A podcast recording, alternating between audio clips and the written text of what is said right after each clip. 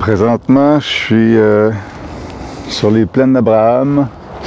Il est 6h40 du matin à peu près. Je me suis fait ma petite marche euh, matinale. Je suis vraiment chanceux de pouvoir faire ça. Tabarouette, ça fait du bien. Puis là, je regarde le lever de soleil sur Lévis. Puis euh, je me ouais, je me trouve bien chanceux d'aller tranquillement de mieux en mieux. Il y a une affaire qui me que j'avais envie de parler aujourd'hui, c'est le phénomène de comparaison. Puis je pense que ça a quand même solidement rapport avec euh, la dépression puis l'anxiété dans notre société moderne. Mais euh, il y a, euh, je sais même pas par où commencer, j'en ai tellement à dire la comparaison. moi, j'ai remarqué très très clairement que au moins le tiers, mais je dirais le tiers à la moitié de la douleur que je vis quand je suis en période d'anxiété plus intense ou de déprime plus intense. Est due au fait que je compare ce que je vis par rapport à ce que j'imagine que les autres autour de moi vivent et que je me trouve moins performant, moins motivé, moins sportif, moins, euh, moins régulier dans mes habitudes, euh, moins apte à avoir une bonne alimentation, etc., etc. Et que ça m'est arrivé souvent, honnêtement, filant vraiment pas, de faire un petit exercice de pensée, tu sais, qui était de m'imaginer, OK, mais si, un matin, tout le monde euh, était déprimé comme moi dans son lit, puis disait qu'il allait juste euh, se lever à 10 heures pour aller pisser, puis euh, chercher une toast au beurre de pinot et banane. Puis après ça, tout le monde allait se recoucher dans ville de Québec. Puis après ça, rendu à 11h30, tout le monde allait juste se tourner de bord dans le lit pour prendre un iPad puis écouter Parks and Recreations. Puis après ça, rendu à midi, tout le monde allait juste gosser sur Tinder, se rendre compte que s'ils n'ont pas encore de match, désinstaller Tinder. Puis après ça, il allait se rendormir pour une partie d'après-midi. Puis après ça, il allait à 3h30 se réveiller pour se dire bon, faudrait bien que je sorte pour aller pogner un peu de soleil. Il sortirait deux minutes pour être capable de rester motivé à aller pogner du soleil. Il irait s'acheter euh, du popcorn au caramel à la carotte joyeuse. Puis il irait se recoucher, ainsi de suite. Si tout le monde faisait ça à Québec en même temps que moi, honnêtement, je filerais vraiment mieux. C'est complètement absurde, là, mais je suis sûr que je ferais mieux. La connaissance et aussi l'interprétation, le guess que les autres, pour la plupart, ne font pas ça. Mais que moi, oui, parfois, génère on the spot, pas là quand j'y pense rétrospectivement, mais quand je suis dans l'état euh, plus euh, down, génère du tiers à la moitié de ma souffrance. J'essaye de m'imaginer parfois si tout le monde faisait ça. Honnêtement, c'est pas une si pire de vie. Se lever, virer de bord, écouter un peu de Bon Iver, aller faire pipi, retourner, revirer de bord, écouter Parks and Recreations, gosser un peu sur Tinder, sortir dehors, manger, se recoucher. Je veux dire, des générations et des générations d'êtres humains auraient payé euh, bras, un bras une jambe pour pouvoir avoir une, style de vie comme ça, là, où euh, tu meurs pas par la peste euh, au cours de la journée, puis tu peux manger du délicieux popcorn au caramel. C'est pas un style de vie si pire que ça, mais ce qui est... Euh, on s'entend-tu pour dire qu'il y a des gens qui ont des styles de vie pire que ça, là? Certainement, ma, petite métaphore marchera pas pour quelqu'un qui est genre en dialyse à l'hôpital puis qui a un problème d'infection avec sa dialyse. Puis euh, ça fait que, tu sais, je il, y a des, il y a des levels, mais euh, dans mon cas, en tout cas, je me rendais vraiment compte que une bonne partie de ma souffrance était liée à l'aspect comparaison. D'ailleurs, c'était une théorie, ça, que je testais en, imagination, en exercice d'imagination, en expérience d'imagination dans ma tête. Puis je me disais, ouais, je pense que j'ai raison, parce que quand j'imagine que tout le monde fait ça dans mon appart, je me sens pas mal moins mal. Euh, puis euh, ça a été testé en grande partie dans le réel. Euh, il y a eu un reality check sur ma théorie, évidemment pendant la pandémie, parce que là, il y a littéralement des matins l'hiver passé ou, ou l'hiver d'avant où je me levais puis je me disais, bon, là, honnêtement, il doit y avoir 79% du monde à Québec qui sont chez eux puis qui font semblant de travailler à distance en ayant ouvert dans un deuxième écran euh, la dernière saison de The Office, puis en se disant ah, c'est vraiment moins bon depuis que Michael Scott n'est pas là, mais en même temps j'ai rien d'autre à coller. C'est la pandémie. Donc euh, je me sentais vraiment moins mal.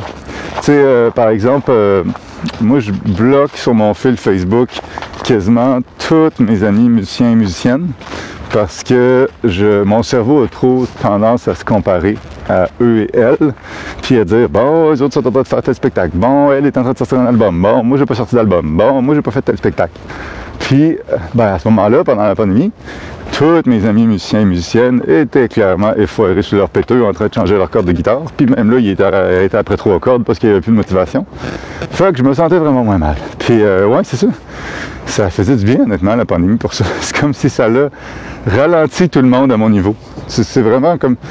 avant, je m'imaginais être euh, en train de, faire un marathon que tout le monde court, puis moi, euh, je suis en train d'essayer d'enlever une astuce de roche dans mon soulier sur le côté de la route depuis trois jours. Puis là, c'est comme si tout le monde a pas eu une roche dans son soulier. Puis là, tout le monde a enlevé sa maudite roche. Puis là, on était comme tout, hey, ça va? Ben oui, je te voyais tantôt, t'avais la il me semble je t'avais vu à tel party. Ah, ben c'est cool que toi aussi t'enlèves ta roche, euh, on a le temps de jaser, tu sais. Fait que je me sentais vraiment moins mal que tout le monde ralentisse. Puis je suis pas sûr que je suis pas le seul là-dedans. J'ai déjà entendu d'autres personnes dire ça, mais juste parce que tabarouette que l'être humain est un être de comparaison. On fonctionne, notre système d'évaluation, tu cognitivement, je suis pas un spécialiste, là, mais c'est très, il fonctionne beaucoup par relativité, et, pas tant qu'on pense de manière absolue. Ah, ce que je veux dire par là, ben, je vais venir un petit peu plus tard. Puis euh, c'est la même affaire avec, euh, c'est la même affaire avec ben les trucs là, mais tous les cas dans ma vie où moi je filais pas, je ne me suis pas remonté, c'est les autres autour de moi qui ont descendu, je filais mieux. Ce qui est absurde quand on parle expliquer quelque chose d'extrêmement égoïste là-dedans. Cela dit, c'est vrai. Je l'ai vraiment observé à, plusieurs reprises quand il y a eu des événements qui ont comme ralenti tout le monde, ou en tout cas qui ont ralenti mes modèles autour de moi, euh, par rapport auxquels mon cerveau inconsciemment se comparait, je filais mieux. Puis euh, il y a quelque chose de pas tant étonnant là-dedans, on pourrait se dire spontanément, ben là, t'as juste arrêté de te comparer ici.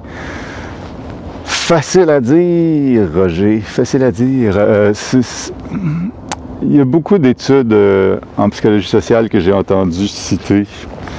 Euh, comme d'habitude que j'ai pas lu carrément l'étude, on s'entend, mais j'ai une vie. Mais j'ai entendu citer par des auteurs quand même assez sérieux. Entre autres Dan Ariely, mais aussi Christophe André, euh, mais aussi Sam Harris, euh, mais aussi euh, une, coupe d'autres, qui montrent à quel point notre cerveau fonctionne de manière relative pour évaluer le monde.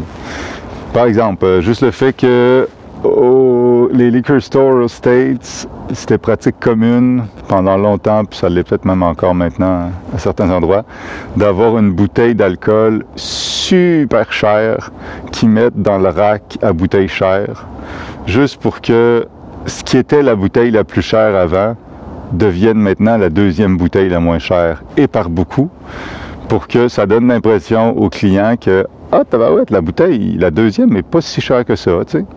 Alors que la, deuxième est très chère, mais c'est parce qu'ils en ont rajouté une fucking chère qui savent très bien que personne ne va acheter, mais qui sert juste à baisser l'évaluation relative euh, du prix des, des, autres par rapport à celle-là, puis nous donner l'impression que le reste coûte moins cher. Euh, autre exemple, euh, c'est super clair que l'évaluation du prix, euh, comment dire, de l'effort et de la valeur qu'on accorde à l'argent dans plein d'autres environnements est relative à ce à quoi on était en train de penser avant ou au contexte de comparaison. Par exemple, si je vous dis, hey, te rendrais-tu à l'autre bout de la ville si je te donne 50 pièces cash quand tu arrives à l'autre bout de la ville? Beaucoup de personnes le feraient, moi y compris, si c'est pas trop loin. Je serais comme, bon ouais, Chris, ça va me coûter 4 euh, pièces d'essence, euh, je vais aller faire des commissions en même temps. Let's go pour 50 pièces. Alors que à peu près personne, s'il arrive chez le concessionnaire, il y a un char de 30 200 pièces. Puis le concessionnaire dit ouais, euh, nous autres c'est Toyota Charlebourg, mais tu sais, à Toyota Beauport, là, j'ai vu qu'il l'avait à 50 pièces de moins. 30 000, 150 pièces, le même char que tu t'en vas acheter. Là. La plupart des gens vont faire 30 200, 30 150. On s'en va, yes. 500 pièces sur 30 euh, 200, ça change rien. 500 euh, pièces, 50 pièces de différence. J'irai pas à l'autre bout de la ville pour sauver 50 pièces sur un achat de 32 000. Et pourtant, c'est le même crise de 50 pièces. 50 pièces sur un achat de 32 000 ou 50 pièces out of the blue, c'est 50 pièces. Mais les gens, quand ils comparent, puis leur mode est gearé pour évaluer la valeur d'un char à 32 000, le 50 pièces paraît, paraît être rien. Pourtant, c'est le même 50 pièces. C'est montrer qu'on n'évalue pas notre sensation d'évaluation de la valeur des choses n'est pas basée sur une évaluation euh, absolue, mais vraiment relative. Après ça, il euh, y, a plein d'exemples. Les, gens vont, euh, vont évaluer comme plus beau une personne si euh, sur une photo, plus belle une personne si sur une photo est entourée de personnes qui, selon les standards de notre société, sont évaluées comme moins belles. Juste d'être le plus beau dans son groupe, ça donne l'impression à du monde que tu es plus beau dans l'absolu, par exemple. Ou un classique euh, qui, est ça, qui est quand même souvent cité dans les études, euh, pas dans les études, mais dans les, dans les papiers, dans les articles sur le bonheur. C'est un résultat qui était quand même qui est quand même mitigé à certains égards, mais dont le fond définitivement reste vrai, je pense qui est, euh, ben, mais c'est juste qu'il n'y a pas ça, il faut l'ajuster au cas par cas, dans les, études euh, sur la science du bonheur ou euh, le bien-être déclaré, je pense, comme ils appellent ça, euh, souvent la corrélation entre la, richesse absolue évaluée d'une personne, ses possessions, tout ça.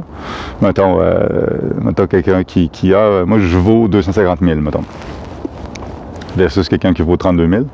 L'évaluation de la richesse absolue d'une personne a tendance, sauf extrême, quelqu'un qui est extrêmement riche ou quelqu'un qui est extrêmement pauvre, ben surtout extrêmement pauvre, sauf extrême, a tendance à être autant, sinon plus corrélé avec l'environnement, relativement à l'environnement de la personne qu'à la valeur qu'elle vaut dans l'absolu. Ce qui veut dire, pour le dire plus simplement, les gens qui sont les plus riches d'un quartier un peu pauvre vont sûrement euh, vont souvent déclarer d'être plus heureux que quelqu'un qui est le plus pauvre d'un quartier riche. Parce que quand la personne se lève le matin, puis elle regarde autour, et comme, ben tabarouette, j'ai bien réussi ma vie.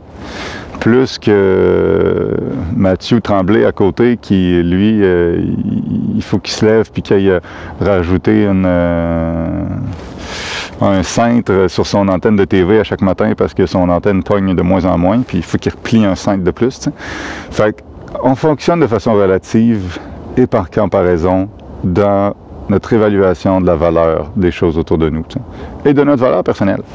Et d'ailleurs, ce mécanisme-là, quoi qu'il fasse autant chier, on peut vraiment facilement imaginer à quel point il a pu être important à l'échelle du temps évolutionnaire, dans le sens où d'être capable de mesurer sa valeur et son statut relativement au groupe auquel on appartient, qui est autour de nous, qu'on voit dans le moment présent, et non dans l'absolu par rapport, euh, mettons, à tous les groupes euh, hum, de loups, mettons, whatever. C'est bien plus important d'évaluer sa valeur par rapport à où je me trouve dans les hiérarchies de ce groupe-là de loups, par exemple chez les mammifères, il y a beaucoup de mammifères sociaux, dans les plus sociaux, qui fonctionnent vraiment par un système de hiérarchie. Et savoir où on se trouve dans cette hiérarchie-là, c'est la différence éventuellement entre carrément la vie et la mort. Imaginez un loup qui n'est pas conscient que euh, un, loup qui s'évalue plus haut que sa valeur réelle dans la hiérarchie, il va vouloir aller manger avant le loup alpha quand ils vont pogner un chevreuil. Puis le loup alpha va le décolisser. Il faut que tu attendes ta place dans la hiérarchie. Euh, le loup alpha va manger en premier, puis après ça le bêta, puis après ça, je sais pas, ça va être toi. Mais si tu n'es pas conscient de où est ta place, puis tu vas manger en premier, tu vas te faire décolisser. Et au contraire, si tu penses que ta place est en dernier, alors qu'en réalité tu serais le troisième, ben ça se peut que tu arrives trois semaines de suite, puis il reste plus rien à manger pour toi. Alors que si tu étais conscient de où était ta place, tu serais pas mort de faim parce que tu aurais su que après l'alpha puis le bêta, c'est toi qui peux y aller avec ton petit tartare. Fait savoir où est sa place par rapport au groupe, super important pour la survie d'une tonne de, mammifères qui étaient nos, euh, nos ancêtres depuis des centaines de milliers d'années. Ce qui fait que se faire dire après ça, arrête de te comparer, c'est comme dire à un ordinateur euh, arrête, euh, arrête de, fonctionner avec une souris puis euh, de faire euh, quand on te branche. Ça va juste faire ça quand on se connecte sur Internet, en fait. La, connexion Internet qui fait des ben ça, il y a juste les gens de 30 ans plus qui vont comprendre, mais ça va arrêter de faire ça un ordi quand le hardware va être changé. C'est pas, pas, pas une décision au niveau du software. L'ordi peut rien faire, lui, là. Puis à un moment donné, le, hardware change, mais à l'échelle de l'évolution biologique, c'est long en tabarouette avant que le hardware change. Fait que ce serait bien maudit d'en vouloir, euh, c'est ça, d'en vouloir une voiture d'avoir quatre roues, puis d'en vouloir un citron d'être jaune.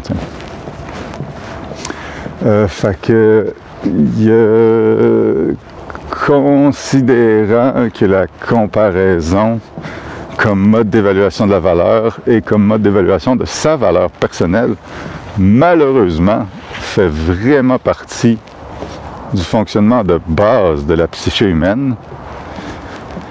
Il y a une part de compassion à avoir par rapport à nous-mêmes face à ça. Là, certains diront oui, mais on peut améliorer ça si on fait du développement personnel, puis moins se comparer. Euh, je suis sûr que le Dalai Lama, il se compare moins. C'est vrai, je suis absolument d'accord. Cela dit, tu sais, il y a quand même une humilité à avoir avec ça, puis un réalisme à avoir avec ça. Parce que, évidemment, le danger de se dire euh, je peux changer, pourquoi que je change pas, je devrais changer, pourquoi que l'autre est capable de changer, c'est que on peut évidemment le changer puis évoluer, mais dans une certaine mesure, à un certain rythme et relativement à nos ressources. puis, euh, ça me fait tout le temps un petit peu chier quand quelqu'un dit de tel ou tel euh, élément sur lequel une personne, qu'une personne utilise pour supporter son bien-être au quotidien. Ah, mais ça, c'est une béquille. Tu vas voir bientôt, tu n'auras plus besoin de ça. C'est juste une béquille. C'est juste un moment. Par exemple, comme par hasard, mes antidépresseurs. euh, juste parce que, oui, c'est vrai, qu'il y a plein de choses qui, métaphoriquement, se comparent vraiment bien avec des béquilles. Un objet extérieur à nous qui est conçu pour qu'on fonctionne mieux et que peut-être, euh, si, on allait, si on prenait le temps de faire nos exercices de physiothérapie, on en aurait peut-être plus besoin. Et peut-être qu'on pourrait dire que, les personnes qui ont plus de volonté euh, seraient plus capables de faire leur physiothérapie, puis avoir moins besoin de béquille vite, puis ce sera encore mieux d'être capable de marcher parce qu'on fait de la physio que de marcher parce qu'on a une béquille. Je suis absolument d'accord avec ça. Mais évidemment, personne ne va aller dans le métro euh, ou euh, à, la sortie d'un autobus qui transporte des gens à mobilité réduite donner des coups de pied ici d'un béquille du monde qui ont la paralysie cérébrale ou qui viennent d'avoir un gros accident de toi la semaine passée. Les béquilles existent dans le monde euh, mécanique, biologique, mécanique aussi parce qu'elles sont utiles. Et certaines personnes vont avoir des béquilles toute leur vie, puis c'est bien correct. Ou certaines vont en avoir à partir de l'âge de 80 au-dessus, puis c'est bien correct. Il n'y a rien de gênant à avoir une béquille, puis je pense que c'est bien. Je pense que ça peut être une très bonne idée d'essayer de faire des efforts pour ne plus avoir cette béquille-là, mais je pense aussi qu'il y a beaucoup plus de souffrance liée au fait d'être gêné puis d'être honteux d'utiliser une béquille que le contraire. j'ai l'impression que c'est bien correct d'accepter d'utiliser une béquille euh, au sens propre, mais aussi au sens figuré. En venant à ça, il y avait une, euh, parole d'un, moine bouddhiste que j'aimais bien, mais encore là, qui est, un peu exagéré dans cette même, lignée. Je paraphrase, mais anyway. Pas mal tout le monde qui euh, cite euh, quelque chose qui est écrit en sanskrit à la base de paraphraser. Pas sûr que ça se, ça se traduit direct, direct, direct. C'est quelque chose comme on- si on a les pieds fragiles, on pourrait recouvrir la planète Terre de cuir. Mais à quoi bon si on peut plutôt avoir une, semelle à nos souliers? Je trouvais que c'est une belle image quand même, de dire arrêtons de, tout changer pour essayer d'aller mieux, changeons-nous à la place, puis protégeons nous plutôt que tout, changer autour. Eux autres, ils parlent beaucoup de, je pense là-dedans, de, du travail euh, contemplatif, de méditation de pleine conscience et de, dissolution de l'illusion- de l'ego, etc. Mais je pense que c'est vrai, puis ça marche super bien en comparaison de dire, bon, ben, soit je vais arrêter de m'exposer à ce à quoi je me compare, soit je vais faire une thérapie cognitivo-comportementale, puis de la méditation, puis je vais arrêter de me comparer. Mais ça a ses limites, cette réflexion-là. Je pense que, oui, c'est cool d'avoir des semelles, mais c'est cool aussi, d'un fois, de se permettre d'enlever ces semelles, puis de fonctionner de façon vulnérable dans un environnement qui est plus doux pour nous. Euh, moi, je pense que c'est vraiment simple, pas du tout gênant, de, de, de, de, bloquer sur Facebook euh, tout ce qui est, tout ce qui est tough à voir. Euh, D'ailleurs, Christophe André le dit super clairement dans Imparfait libre heureux. On a so much de capacité à entretenir une estime de soi saine. Et cette capacité-là, entretenir une estime de soi saine, n'est pas du tout euh, ajustée à la situation contemporaine. Elle est ajustée à entretenir une estime de soi dans un environnement, par exemple vis-à-vis l'estime de soi beauté, au niveau physique, le- le contexte dans lequel notre système d'ajustement de l'estime de soi est fait pour fonctionner, c'est un contexte où on ne voit jamais son visage, ou à peu près. Je veux dire, les, les premiers miroirs sont apparus ici pour les, pour les rois de France, à peu près. Avant ça, dans toute l'histoire de l'être humain, ce qui veut dire 99,9999999% de son histoire, il n'y avait pas de miroir. Puis des lacs bien clean, bien purs, où tu peux voir ta face, là, il n'y en a pas à tous les coins sur la planète. Là. Ce qui fait que beaucoup de personnes vivaient toute leur vie en n'ayant jamais vu leur visage. Imaginez la relaxitude pour l'aspect comparaison que ça apporte. Tu peux même pas savoir à quoi tu ressembles. Si tu as full de cash, tu peux peut-être payer un, de tes amis vraiment bon pour dessiner ta face dans le sable, puis la regarder avant que la prochaine marée arrive, puis là, tu de t'en rappeler.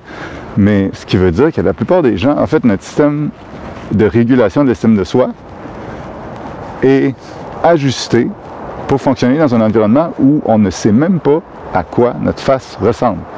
En partant, on, voit qu'il part avec un deux strikes. Euh, après ça, il est ajusté pour fonctionner dans un environnement où on est mené à se comparer au cours de notre vie entière à quoi? 160 personnes? Les groupes humains, jusqu'à tout récemment, étaient relativement petits. C'était des groupes de 75, 100, 150, 200 personnes, tout dépendant de c'est à quelle époque, c'est où sur la planète. Imaginez, toute ta vie, tu ne, peux te comparer qu'à 200 personnes. Puis là-dessus, on s'entend qu'il y en a qui sont tellement pas dans la même tranche d'âge que toi que ça a comme pas vraiment rapport de te comparer à un bébé. Ce qui fait que, en réalité, tu peux te comparer à à peu près euh, 50 personnes, mettons, au cours de ta vie. Puis là-dessus, à peu près tout le monde n'est pas dedans. Ce qui fait que, et toi, tu n'as jamais vu ton visage. Imagine la charge de moins sur le mécanisme du système nerveux qui est supposé de réguler l'estime de moi. Puis là, après ça, un, dernier exemple pour montrer à quel point on se malmène l'estime de soi. Euh, on est habitué de comparer notre corps avec le corps d'une cinquantaine d'autres personnes qui vivent à peu près exactement dans le même environnement que nous, qui mangent à peu près exactement la même affaire que nous autres, qui ont accès à euh, l'épilation au laser, euh, des salles d'entraînement, euh, des chirurgies plastiques, qui sont à peu près exactement les mêmes que nous, ce qui veut dire aucune. Et donc, on part avec ce système-là de régulation de l'estime de soi qui est capable de réguler à peu près l'estime de soi d'un hamster. Puis, on, le met dans un environnement où maintenant, je peux voir mon corps sous toutes ses formes, toutes ses coutures, tous ses angles, par des photos, des résonances magnétiques, des commentaires d'amis, euh, plein d'affaires.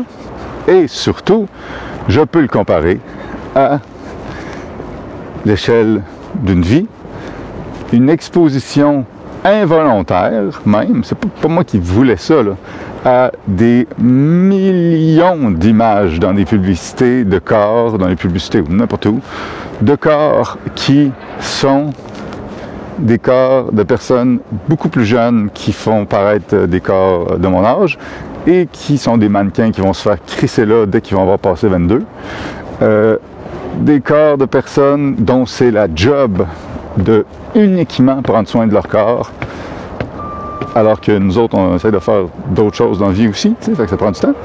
Des corps qui, euh, de personnes qui sont maquillées pendant des heures de manière professionnelle par des équipes complètes, éclairé pendant des heures de manière professionnelle par des équipes complètes, photographié de manière professionnelle par des équipes complètes et photoshopé, euh, ainsi de suite.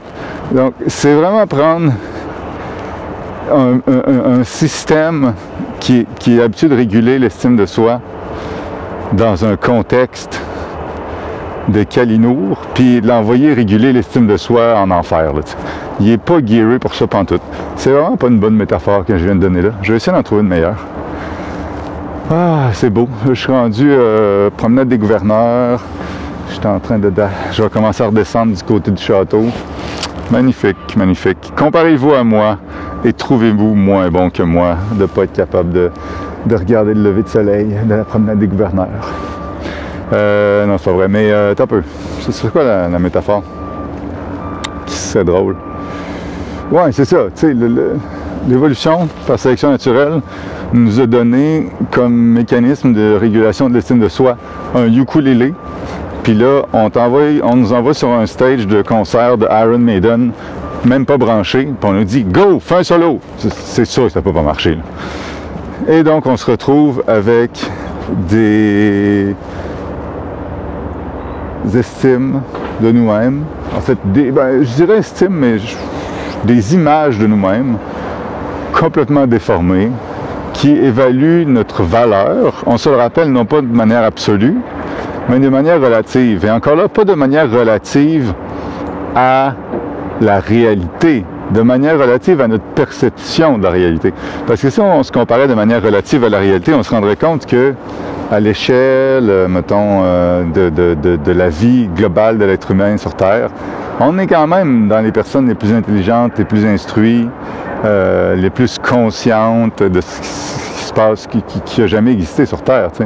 On s'entend que la plupart des gens qui ont existé sur Terre ont surtout fait pousser des patates, puis comme ils étaient bien contents d'apprendre juste à jouer, à jouer aux cartes quand les cartes ont été inventées. Là, ne veux pas dénigrer les Homo sapiens, euh, sapiens euh, qui ont vécu là, 800 000 ans, mais euh, pas mal sûr que il, y aurait eu de la misère à créer des groupes de support pour personnes victimes d'agressions sexuelles. Ben, d'ailleurs, moi aussi, j'ai de la misère à faire ça. J'ai jamais fait ça, là, mais... il y a du monde dans ma gang qui sont assez hot pour ça. Euh, donc, hey, c'est fascinant.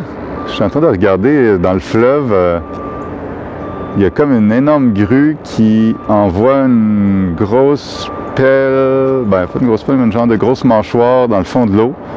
Puis là, elle ramasse de la terre dans le fond de l'eau, puis elle vient la domper sur le sol. Ah! Fait qu'ils sont en train comme de creuser le fleuve, esti. ils sont, motivés. Euh, mais euh, ouais, tout ça pour dire que si on se comparait à la réalité, qui est que euh, 90% du monde sur Terre présentement n'ont même pas une éducation plus élevée qu'un secondaire, puis que la plupart des gens ont un salaire beaucoup moins élevé que nous, etc.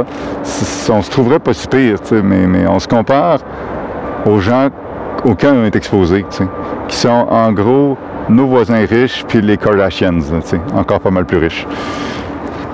Puis ça, c'est tough pour l'estime de soi en tabarouette. Et donc, euh, tout ça pour dire qu'il faut se donner un break au niveau de l'estime. Pour vrai, euh, moi je pense que euh, c'est vraiment pas facile pour nous. Puis, euh, je vais revenir un peu plus tard avec des trucs concrets pour s'aider à ce niveau-là. Parce que, vraiment important, surtout pour les personnes qui ont tendance à avoir un système nerveux un petit peu plus vulnérable, un petit peu plus anxieux, c'est quelque chose, je pense, qui, qui joue beaucoup. En tout cas, chez moi, définitivement, ça joue beaucoup. Je l'ai observé, entre autres, de par le fait que dans les petits contextes où j'avais un boost rapide et temporaire d'estime de moi, dans les moments où je fais de l'anxiété, ça m'aidait vraiment. Là, L'archétype étant euh, de développer une, relation amoureuse avec quelqu'un qui m'intéresse vraiment. Ça, c'est l'affaire qui est le plus... C'est comme du Häagen-Dazs pour l'estime de moi. Là, ça, ça me booste ça tout de suite. Puis après ça, ça redescend, on s'entend, mais on the shot, c'est bon en tabarnak. Ben honnêtement, ça me réduisait mon anxiété de 90% d'une shot. Là, tu. Fait que je peux vraiment voir que dans mon cas, il y a vraiment un gros lien avec l'estime de soi. Euh, mais on se reparle de tout ça, c'est bien complexe, puis euh, je veux pas continuer à vous péter plus de la broue par rapport à ma petite marche. Fait que on se bientôt. À plus.